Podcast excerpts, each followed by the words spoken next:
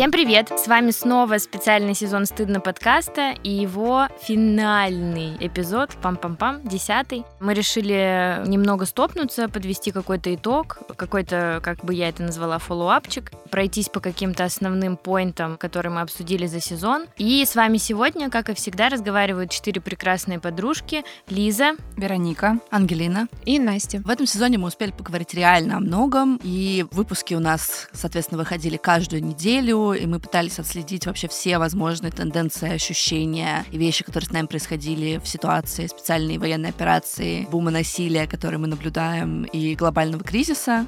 И вот, соответственно, в этом выпуске мы это как-то подобьем. И мы по-прежнему делаем э, наш подкаст э, с славной студией подкастов Терминвокс. Спасибо большое. У нас на ушках всегда сидит наша прекрасная редакторка Маша. Поэтому будем дальше жить, продолжать и делать хорошие подкасты. И, собственно, вначале мы хотели поговорить о том, какие вот основные вещи мы уже чувствуем изменившимися в нас, потому что, собственно, сделать какие-то большие выводы сейчас очень сложно, потому что не очень много времени прошло, хотя кажется, что очень много, но как будто бы общий масштаб трагедии мы еще не очень осознаем. И я, наверное, могу начать с себя и скажу о том, что я понимаю, что последний, там, наверное, месяц, может быть, больше, я начала очень много спать. Мне кажется, у меня так психика защищается. Я увидела потом в рилзах, что это может быть какая-то такая примитивная защита, чтобы не вывозить. Просто Поэтому спать. Просто спать. Не, спать охеренно. И я просто открыла эту опцию, когда вышла там из депрессии, и мне с тех пор очень нравится это делать. Но вот сейчас я понимаю, что мне хочется спать постоянно. И вот мы тоже недавно ездили в небольшую поездку, и я тоже я спала днем, я спала в самолете, я спала ночью, я спала везде, где находила. То есть мне было между очень весело, все очень круто, я даже не работала, но я понимаю, что у меня организм просто схлопывается. И причем мне даже ничего не снится. То есть мне очень обидно, потому что я могла бы смотреть приколдесные сны хотя бы, но мне мозг такой нет. Просто... А обычно тебе снятся сны? Ну, очень редко. Сейчас у меня просто черное поле. Я такая заснули, проснулись. Все. Это очень обидно. Ну и из того, что еще я могу себе заметить, это то, что очень э, мало ресурсов на деятельность на какую-то. То есть если раньше у меня бывали дни, когда я такая... Было четыре работы на тот момент, сейчас, понятно, у меня там три проекта, но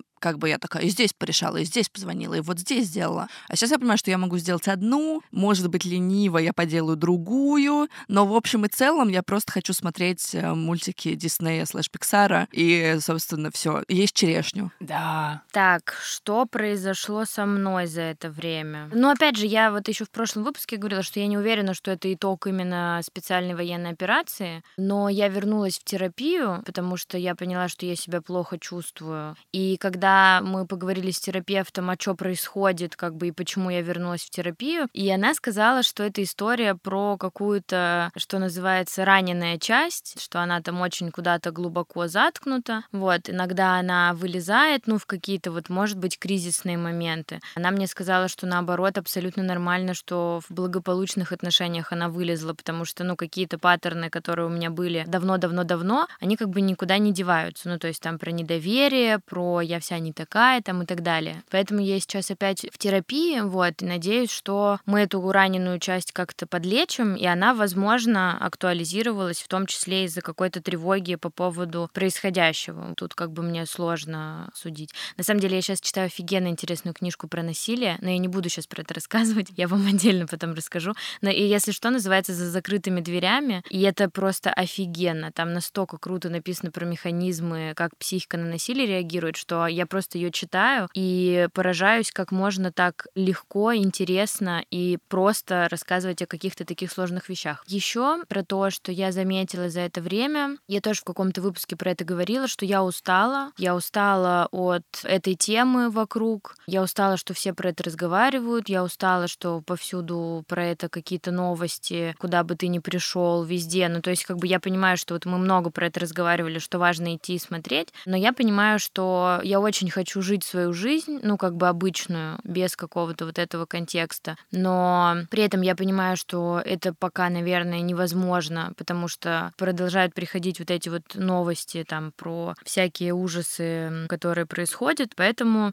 вот если вначале я злилась, что в целом это произошло, и типа как можно было это допустить, что это такое вообще и так далее, то сейчас я начинаю злиться просто потому, что я такая, меня заебала про это разговаривать думать и думать, можно о чем-нибудь другом, пожалуйста, я не хочу, мне неинтересно, отстаньте от меня. То есть у меня какое-то такое... Э, Пресыщение. Ну, возможно, но у меня вот какая-то такая ассоциация, как будто бы это какой-то маленький ребенок, и он такой ногами топает, такой, я не хочу, я не хочу, меня не надо туда ну, вести. сопротивление такое. Да, ну то есть, типа, я не хочу на батут, я хочу там, не знаю, на бассейн, на ролике, да.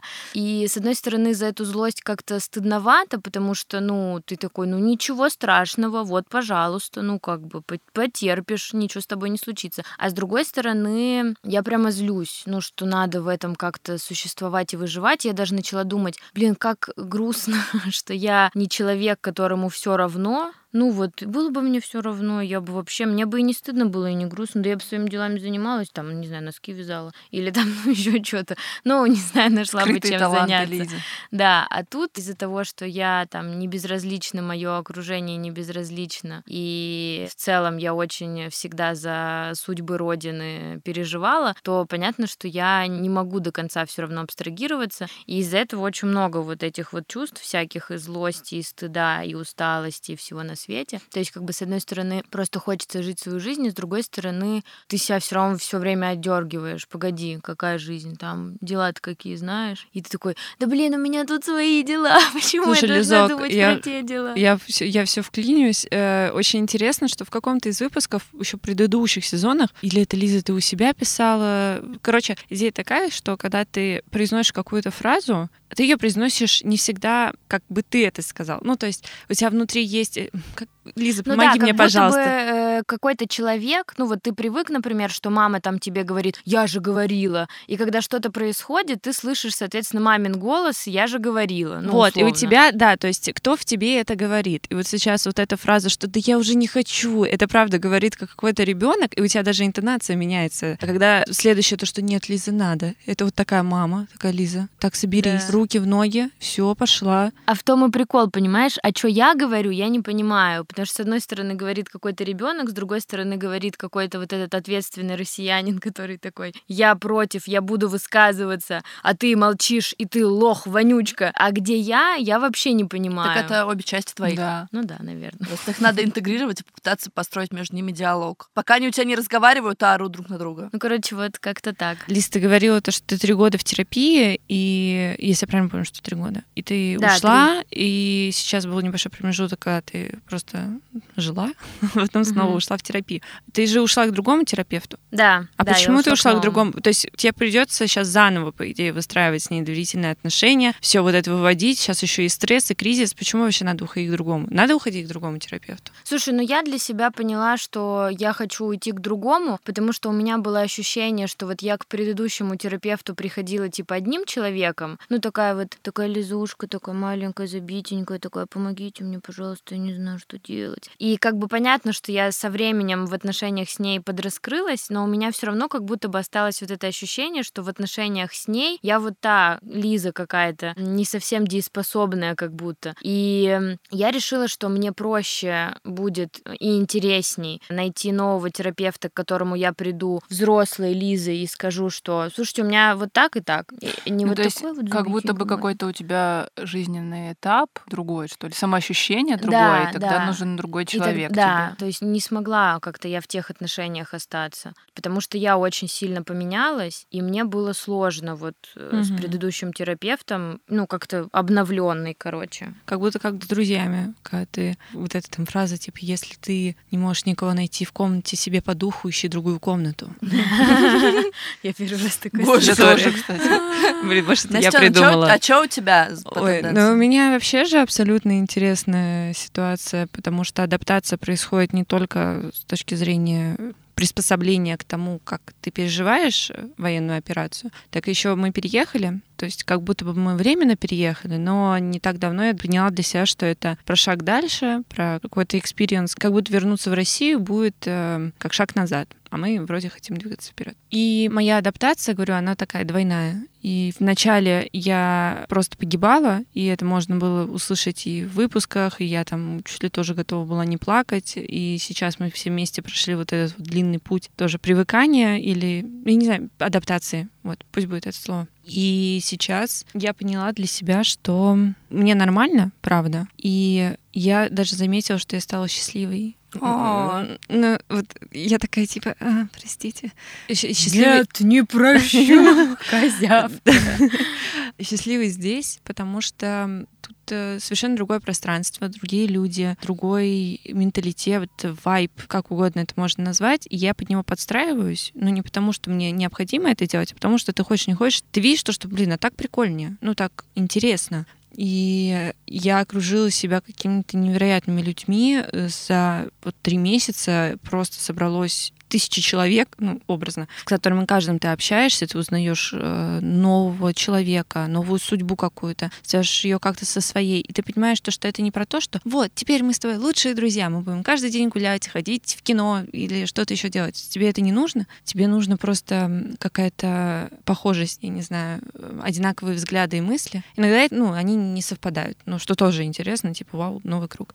Я прям чувствую себя счастливой, и у меня некоторые друзья приехали в Грузию, в смысле просто как туристы. И это я прям чувствую, какой разный вайб абсолютно. И понятно, что я готова говорить про военную операцию, про то, что происходит, и это важно все еще обсуждать, но я понимаю, что я не готова это делать сейчас центральной частью своей жизни. Но вот э, друзья, которые мне приехали, у них нет этого стопа, и они постоянно такие, а вот это, а вот так вот, а еще вот здесь, а, а здесь по-другому, а здесь вот так вот. И за счет того, что они за две недели должны пережить то, что я переживаю три месяца, я такая, м-м, я устала. То есть я здесь на чистом релаксе, счастье и любви, кстати, любви к себе. Тоже прикольно. Полюбила себя. Мы очень рад, малышка. Я прям очень рада это слышать. Да, звучит супер. Да, и мне интересно, что будет, когда я приеду в Москву. Перевернется ли это что-то во мне? И это правда ли зависит от места? Это зависит от людей. Я не знаю чего, но вот удивительно, что в тотальный ну, кризис... Ну, посмотрим. Напишешь про эту колоночку потом. Да, кстати, интересно. То есть я возвращаюсь временно. То есть это будет скорее то, что я туристом приеду в Москву, наверное. Ну, мы посмотрим, да.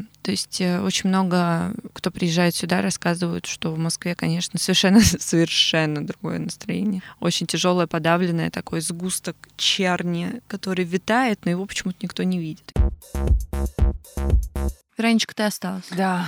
Что я замечаю за все это время? Я замечаю усталость. Наверное, похоже на то, о чем говорила Лиза. Я вообще заметила, что я устала, честно говоря, от этого сезона. То есть я не устала, я очень люблю наш проект, я люблю наш подкаст, нашу команду, наших слушателей. Я всегда захожу и читаю комментарии, стараюсь там на все отвечать. Но как будто вот эта тема, я от нее подустала, потому что вот, ну, у нас планируется, да, уже какие-то есть наброски четвертого сезона, и я когда читаю тему, я так загораюсь, ну, в смысле, о, вот про это поговорим, вот про это поговорим, так, а вот здесь можно вот это. А темы этого сезона я понимаю, что я такая, блин, ну как-то тяжеловато, что ли, находить силы на обсуждение этих тем, Возможно, потому что и так в этом во всем варишься, и тут еще раз нужно сделать какое-то усилие, все это в себе обнаружить, понять, проговорить. А и так уже сил на это нету. И в целом замечаю такую тенденцию, что усталость какая-то не только связана с подкастом, да, записью, а вообще, вот, например, сейчас лето, я летом обычно поактивнее как-то. Мне проще себя там куда-то вывозить, выводить на какие-то прогулки, мероприятия. А сейчас как будто бы такое состояние, что, о, ну,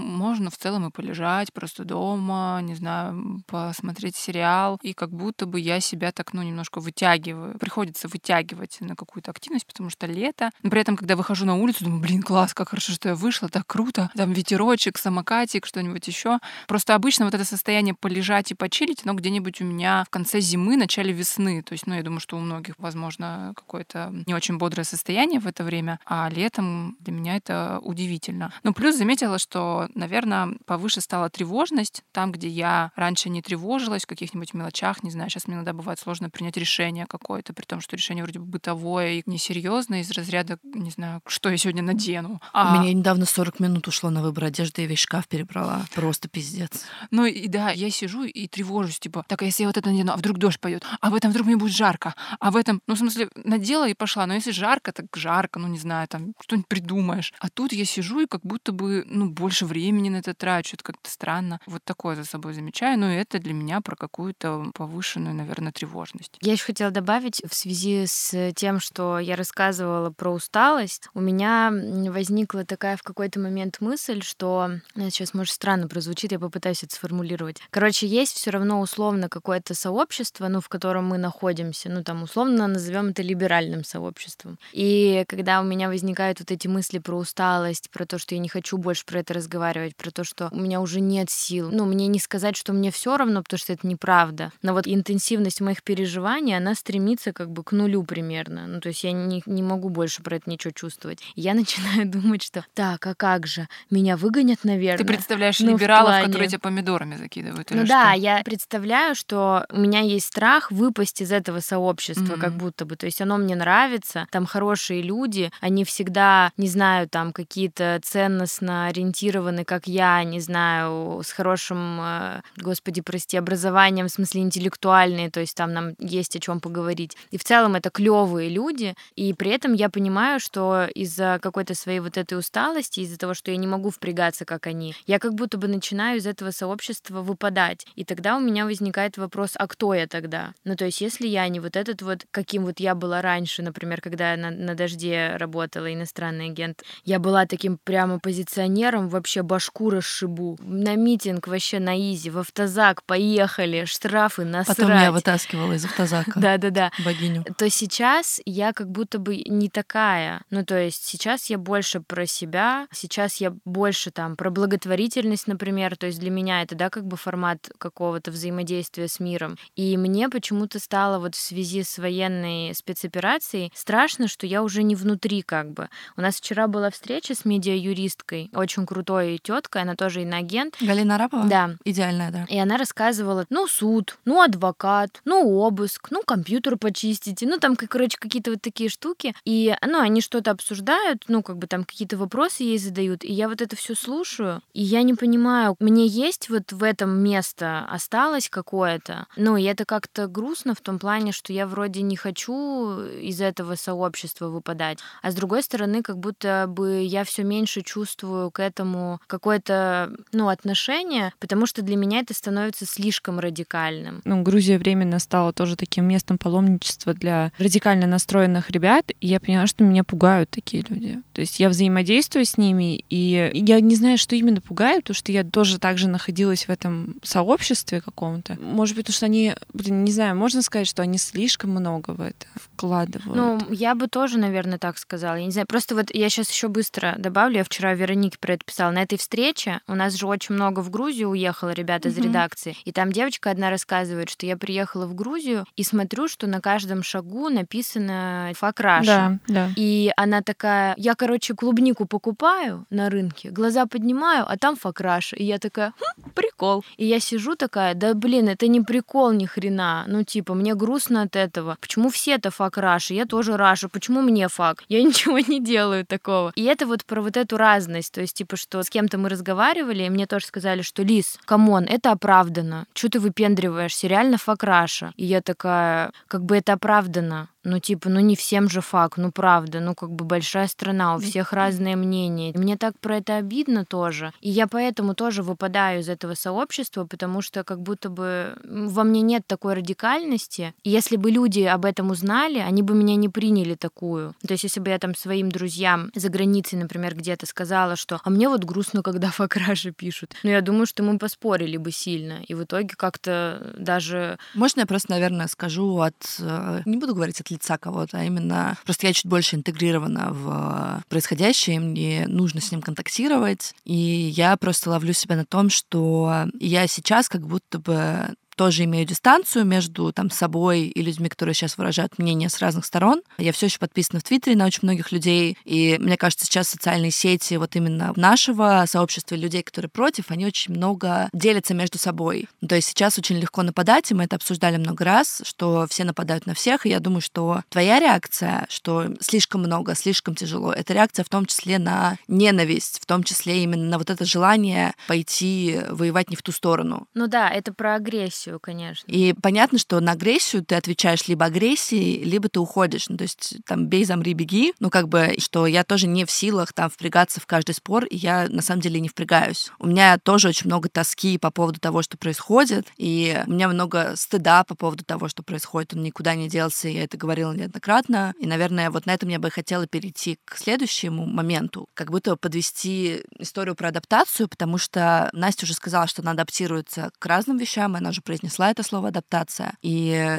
я, например, вот весь этот период слышу «не привыкайте, не привыкайте, не привыкайте к происходящему», что для меня полностью не женится с тем, что психике нужно адаптироваться к большому шоку. Ну, то есть я не использую слово «я привыкла к происходящему» или там «я принял происходящее». Нет, здесь все еще много сопротивления, просто я не могу больше в это сопротивление вкладывать свои силы, потому что мне нужны силы на то, чтобы поддерживать свою какую-то жизнедеятельность, на то, чтобы делать работу, которую я считаю важной делать. И там важность из работы, она у меня в какой-то момент ушла, но сейчас она обратно вернулась, потому что я понимаю, что это все еще важно. Но я понимаю, что психике нужно адаптироваться. Нам нужно делать перерывы, нам нужно отдыхать, нам нужно покупать себе цветочки у бабушек, нам нужно, не знаю, ходить делать ноготочки.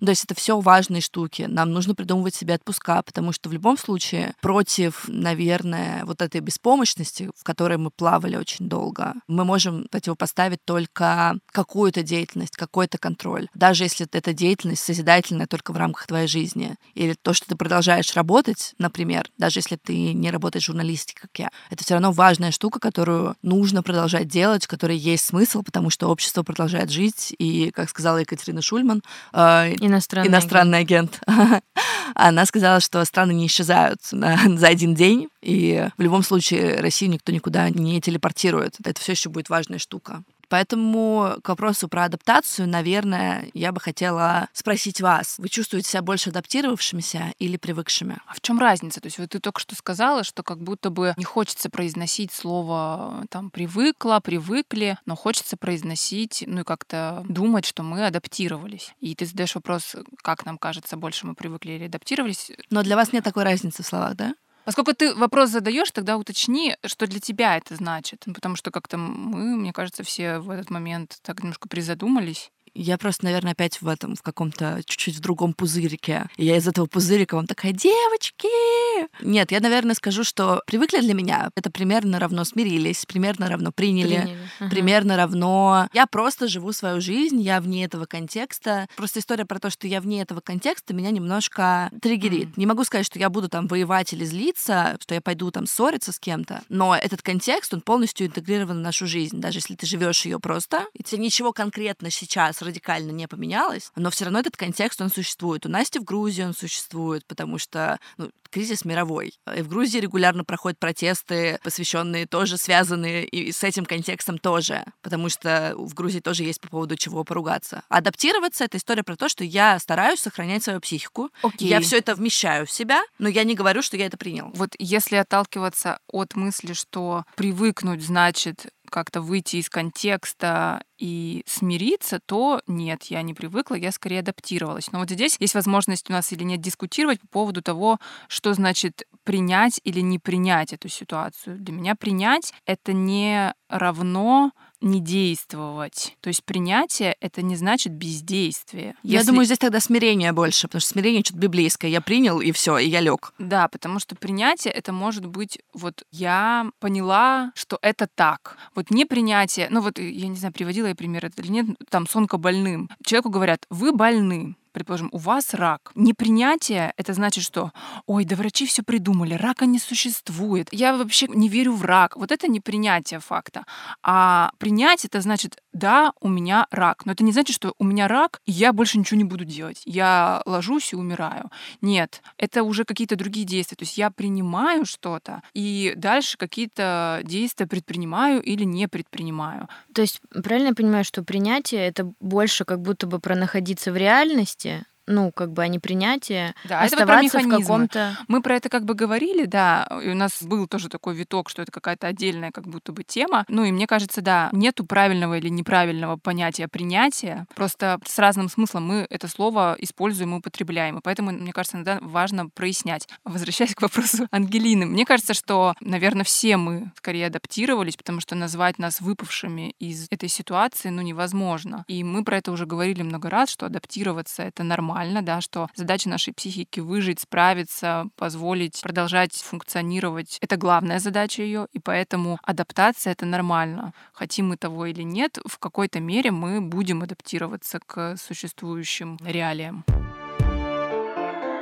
Я вот в формате вот этого принятия адаптации еще подумала, что как будто бы это вообще разные понятия про разные состояния. Как будто принятие — это то, что ты э, решаешь сам сделать, принять или не принять. Адаптация, хочешь не хочешь, она произойдет. То есть, ну, эволюция, все дела. Я не знаю, можно ли это приписать сюда, но то, что адаптируешься ты к любой ситуации. Если ты не адаптируешься, буквально ты умрешь. Мне кажется, что принятие не всегда может происходить осознанно, потому что иногда вот эти защитные механизмы какие-то направлены в том числе, чтобы принятие не произошло. Потому что если ты примешь, это может тебя что-то разрушить. Какой-то факт, который не встраивается в твою реальность, психика не выдерживает, и ты вот этими защитками так пил-пил-пил, чтобы этого не произошло. Какие-то, ну, вот механизмы там работают работают. Поэтому мне кажется, что не всегда есть возможность сесть и такой, сейчас я принимаю вот этот факт. Сейчас я как вот соберусь и приму. Ну, не всегда Но это Это как возможно. подышать маткой. Да. Это как бы что-то Но такое, адаптация, что ты прям она сел и просто зарядился. существует вокруг тебя, и об этом ты вообще не думаешь. То есть тебе не нужно размышлять про адаптацию. Ну да, то есть адаптация не всегда осознанный процесс, что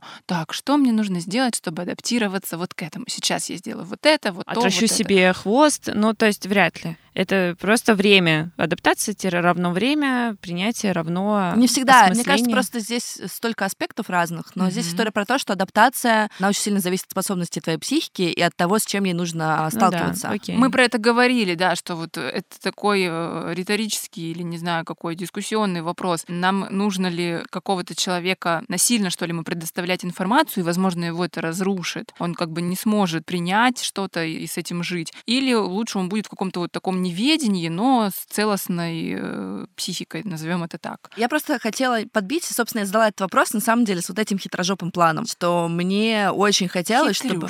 Мгм. чтобы мы поковырялись вот в этой истории про принял, адаптировался, смирился, и чтобы те, кто нас слушает, тоже задали себе вопрос, а что я, а в каком моменте я, и покопался вот в этих смыслах, потому что аспектов у этого всего довольно много. Да, но при этом вот мы все равно говорим, это опять же вот моя мысль про то, что я выпадаю из каких-то сообществ. Но здесь я точно не смирилась, там я адаптировалась, окей, хотя бы на этом, Лиза, спасибо. Но мы все равно как будто бы хейтим, ну ладно, это неправильное слово, но есть какая-то нотка вот осуждения, например, если человек смирился. Ну, то есть если он такой, ну и ладно, ну и херачит, ну и чё, а я чё, а я ничего не могу, а я сижу, а мне детей кормить, а мне там еще что-то. Ну то есть и все равно как будто бы вот мы говорим про то, что мы адаптировались, но мы как бы не смирились ни в коем случае, потому что это жопа и пиздец. Но при этом как будто бы мы немножко так Дистанцируемся. Диста- да, дистанцируемся от тех, кто, возможно, ну, в силу там каких-то своих причин, например, в какой-то момент такой, все, я больше не могу, я не хочу, я не буду про это никогда больше думать, я смирился, пусть делают, что хотят, у меня сад, огород и ребенок орет. Но нет же людей, которые полностью от этого. То есть, может быть, они и есть, по крайней мере, мне не попадался такой формат, что хочешь не хочешь, ты поговоришь об этом, хочешь не хочешь, у тебя останется твоя позиция. Просто ты ну, не делаешь каких-то определенных действий, там, не знаю, не, не помогаешь там. Ну, то есть ты просто существуешь своей позицией. Это же тоже как бы смирение может быть. То есть э, не, не может быть как будто бы такого, что сейчас ты полностью аполитичен, что тебя это не интересует. Ну, фиг знает, может, А, наверное. Я, наверное, но- как человек, который много сейчас а, работает там со всякими воксами. Ну, журналистика — это тема, когда вы на улице спрашиваете кучу людей в разных Мгм. совершенно регионах. И есть вот этот политологический, довольно высокомерный термин «глубинная Россия» про людей из регионов. Ну, просто я очень много слушаю интервью таких вот каких-то обычных людей, которые просто живут, и я понимаю, что, правда, очень много людей, которые говорят, да что в моей жизни изменилось? Ничего не изменилось. И, наверное, меня первое время время фрустрировали вот эти интервью гораздо больше, чем, а, соответственно, видео из а, каких-то а, мест, где происходят сами события. Потому что искренне я понимаю, что вот то, что Лиза сейчас говорила, мы дистанцируемся от людей, которые говорят, ну что, я сижу, я просто сижу. Вот эта позиция, она вызывала у меня долгое время злость, а потом я поняла, что она вызывает и зависть в том числе, потому что я понимаю, что я вот так вот не могу, а они могут. Какого хрена? Да, да, да, потому что я иду и смотрю, а они такие, да куда мне смотреть-то? У меня все прекрасно, я вот тут паблик ВК листаю, тут вот шуточки смешные. И я понимаю, что мы все имеем право на эти эмоции, мы имеем право дистанцироваться, имеем право злиться, и мы неоднократно про это говорили, что чувств сейчас очень много, в том числе новых. И мне просто кажется здесь хорошо понимать, что разные есть аспекты среди людей, даже которые там не одобряют происходящее, те, которые смирились с происходящим, те, которые делают вид, что ничего не происходит. Там все настолько разное, что вот это все аккумулировать одновременно и сделать какие-то выводы очень сложно. И здесь, наверное, я хотела сказать про то, что я тоже много раз про это говорила, что для меня важно идти и смотреть, что мне важно контактировать. Иногда я сама себя как будто бы пью немножко под дых и смотрю вещи, которые, ну, априори вызовут у меня очень много чувств. Но я понимаю, что для меня это важная штука. Если у меня есть ресурс, я должна об этом помнить, потому что мне моя история про некое дистанцирование, про мое какое-то более-менее там целую кукуху, не могу сказать, что она супер целая, но какая-то более-менее, что мне важно ее чуть-чуть подопнуть, потому что, ну, забывать нельзя. Но это, опять же, это а позиция. чтобы что? Ну, помнить для того, чтобы... Для того, чтобы, блин, это, наверное, какая-то тема про то, что мы формируемся через страдания я не помню, просто есть какая-то красивая фраза про это, но просто для меня это важно, какая-то это какая-то моральная тема для меня, как для человека. Ну, то есть я понимаю, что нас очень много ругали, что вот мы не говорили там про другие конфликты вооруженные, почему мы не говорили про Сирию, почему мы не говорили про Центральную Африку, почему мы не говорили про другие места. Ну, вообще говорили для человека, который... А, ну, может быть, мы не так тяжело Просто мы не вели подкаст в то время. Поэтому, соответственно, шли и смотрели мы тогда тоже. Но, соответственно, соответственно, сейчас я просто понимаю, что это ближе. Ближе в силу того, что связи с э, этим регионом гораздо больше. И у каждого есть знакомый или родственник. В общем, в любом случае, через второе рукопожатие, через третье рукопожатие ты окажешься там. Поэтому я, наверное, просто хотела это резюмировать так, что есть сейчас для меня некий моральный выбор, исходящий там из слова адаптация, что для меня важно находить баланс между я смотрю и я осознаю, и я сохраняю себя, потому что мне нужно выжить, потому что, ну, как бы выживание mm-hmm. и сохранение себя, это все еще самая важная штука в любой кризис. Поэтому я нахожусь вот между вот этими двумя стульями, и на них на обоих э, пики точеные.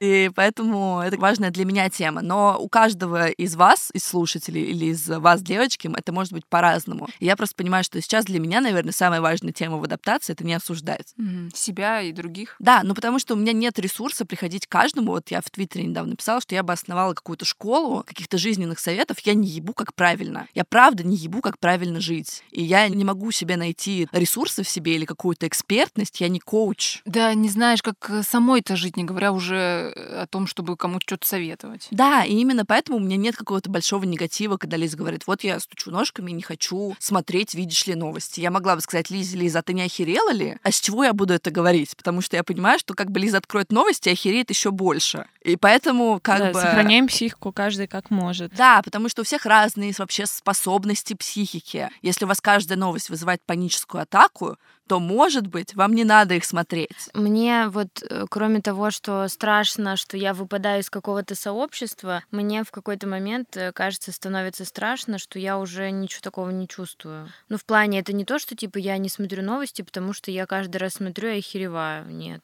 Ну, я просто не смотрю. Ну, это, знаешь, история про то, что я тоже я ничего не чувствую, она у меня тоже была. У меня мама, когда я просто рассказывала ей про работу, она такая, как ты живешь? Я такая, я даже не забухала. Ну, типа, могла бы. Это важная тема. Я именно поэтому периодически смотрю вещи, которые точно вызовут эмоции, потому что для меня это важная штука, что нужно продолжать чувствовать. Ты боишься стать какой-то черствой? Я боюсь присоединиться к какой-то, ну, как бы части людей, которые такие, это очень далеко, как бы я совсем Мне кажется, что это про привыкли тоже в какой-то степени. Вот это противное привыкли привыкли, которая сейчас новая волна осуждения, ну, ты тоже можешь привыкнуть. К всему мы привыкаем. Но и, и тем более, видишь, Ангелин, мы не можем знать, я, я стала частью таких людей или нет. Нет, вот именно поэтому я не считаю себя правой и не пытаюсь никому насаждать эту позицию, что вам обязательно нужно. Хотя, казалось бы, я работаю в журналистике, и наша задача, чтобы все, чтобы все посмотрели. Но я делаю на работе. Ну, у меня, как я сказала, что я как будто бы чувствую себя счастливой, не как будто бы, а вроде,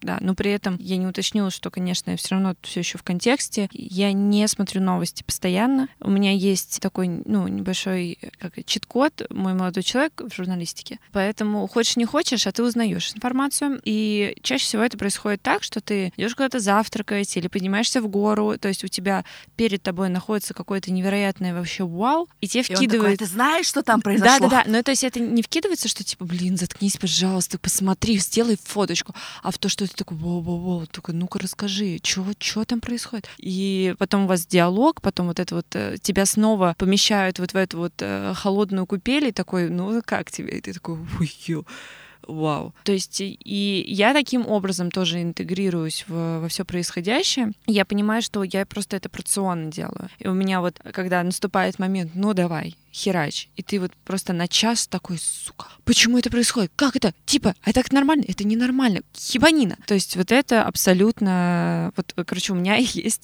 час на себя в, ну, может, там два в неделю поохуевать. И это очень хорошая практика, то, о чем многие говорили в самом начале, что выделяйте определенное количество и выбирайте источники информации. Просто я помню, как мы ездили все после Нового года стыдно, и вот с молодыми людьми ездили в Ярославль, и в тот момент развивались казахские протесты, которые тоже были лютый пиздец, но все очень быстро моргнули, потому что все прошло там за пять дней. Но я помню просто, что ежечасная сводка, это был вот Денис, парень Насти, который просто такой, вот они зашли в парламент, вот еще что-то, вот здесь. И я такая, бля, мне не нужно это читать, спасибо. Блин, я встречаюсь с радио.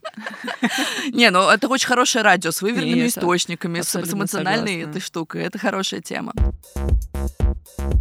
Наверное, хочется здесь э, какие-то маленькие штучки подбить, потому что, собственно, мы посвятили практически весь выпуск адаптации. Мы все равно так или иначе итоги подводили, ну, типа, как мы себя чувствуем. Просто вот как мы себя чувствуем в плане адаптации, это, собственно, тот самый итог и есть. Вот прошло столько-то времени, нам сейчас как? Ну, я, наверное, просто очень хотела сказать, что вот э, у нас за все это время и в самом проекте, и в подкасте тоже произошло несколько разных совершенно этапов, и мы все еще пытаемся как-то выплыть э, к более-менее постоянному производству производству контента, э, что идет довольно туго, потому что, ну, я уже сказала, что меня периодически хватает только на, не знаю, 40% того, что я делала до этого, иногда это 25%. И у девчонок, мне кажется, тоже какая-то такая понятная тоже штука, что просто как будто бы нет ресурса. Ну да, мне кажется, что мы вначале как-то все так в норках э, в своих сидели, забились и даже как-то взаимодействовали в общем чате меньше. И потом постепенно стали так вылезать и делиться там чем-то, потому что что сначала как будто у всех то ли оцепенение какое-то, то ли вот этот страх, тревога.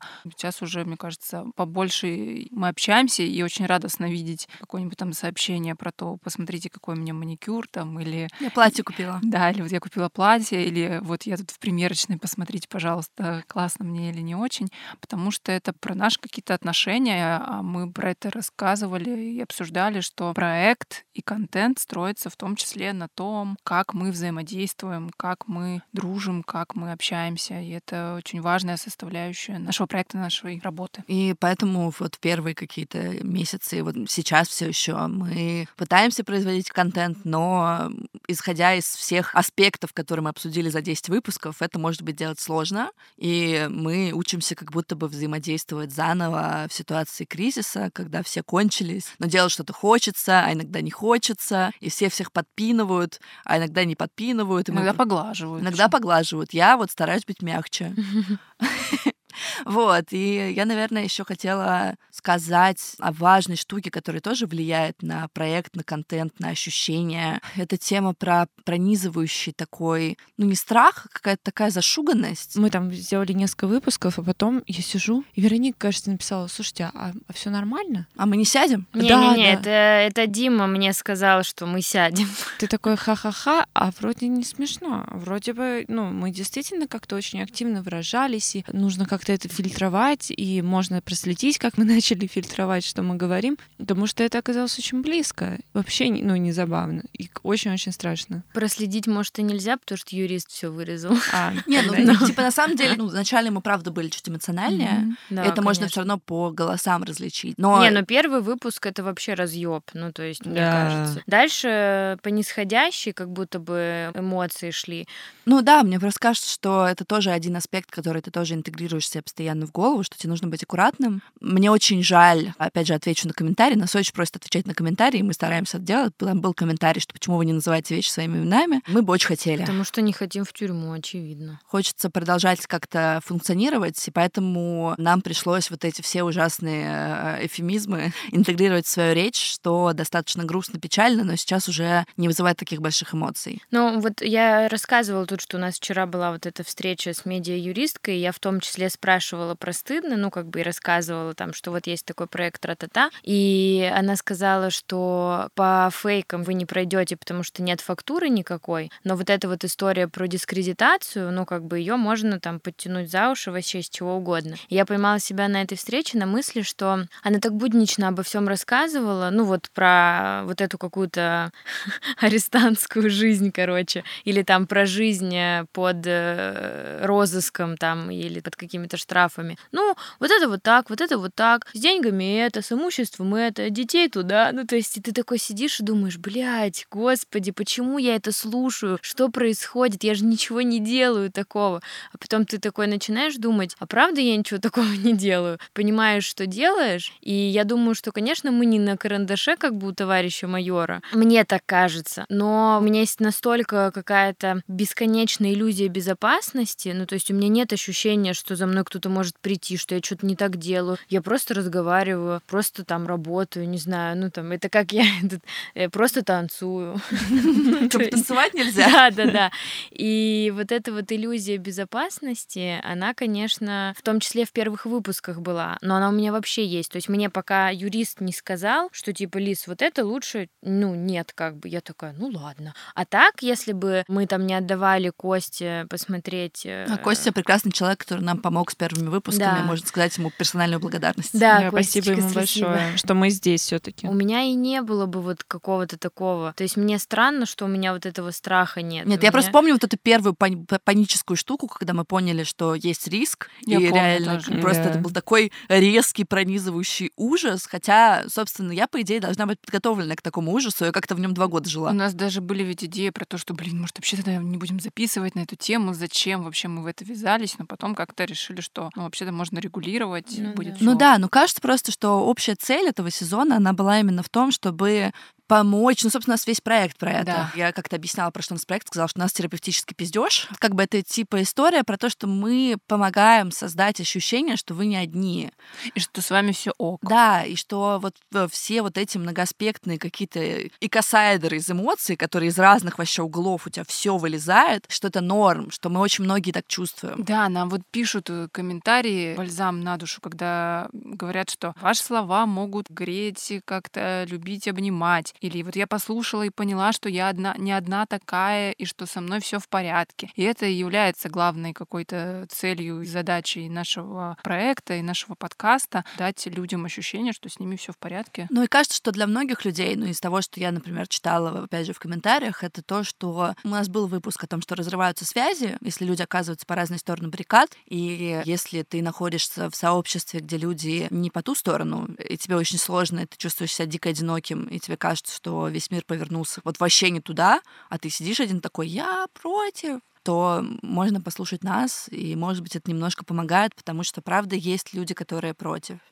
Есть люди, которым страшно, они ссут, они переживают, они трясутся или не трясутся, они такие, не хочу ничего больше слушать, но они все еще против.